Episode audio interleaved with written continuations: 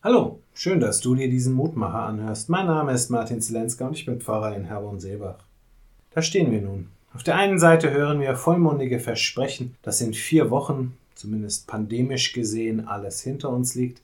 Auf der anderen Seite hören wir die verstörenden Berichte, die den Eindruck erwecken, dass wir in vier Wochen räumlich so nah an einem Krieg leben wie seit Jahrzehnten nicht mehr.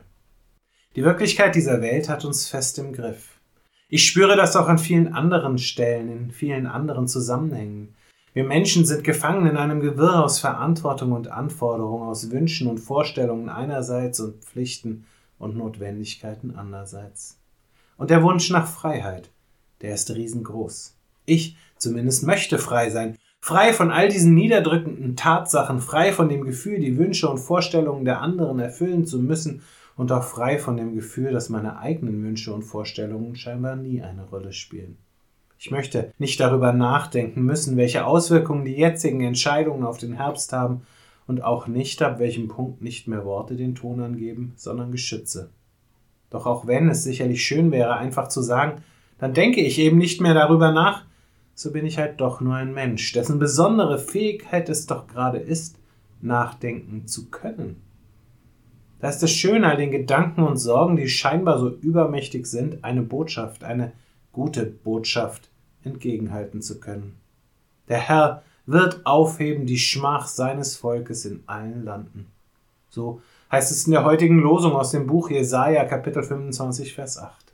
Und auch wenn Jesaja diese Worte einst natürlich nur dem Volk Israel gesagt hat, so halt dieses Versprechen doch durch die Zeit vorbei an einer Krippe im Stall in Bethlehem, an dem Kreuz auf Golgatha und dem leeren Grab am Ostermorgen, vorbei an vielen Momenten, in denen Gott unter Beweis gestellt hat, dass er ganz nahe ist. Selbst dort, wo wir Menschen immer wieder für unsere eigene Schmach, für unser eigenes Unglück gesorgt haben. Allmächtiger Gott, himmlischer Vater, du hast versprochen, dass du uns befreien willst aus der Macht der Feinde, dass du uns erlösen möchtest von dem Bösen. Es fällt mir so oft so schwer wahrzunehmen, dass du dieses Versprechen auch wirklich erfüllst. Vergib mir dafür.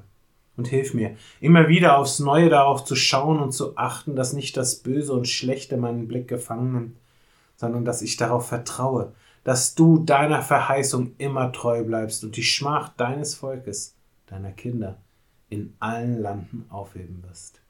Amen. Auch morgen gibt es an dieser Stelle wieder einen neuen Mutmacher. Für heute wünsche ich dir nun einen guten und gesegneten Tag. Bleib gesund, aber vor allem bleib behütet.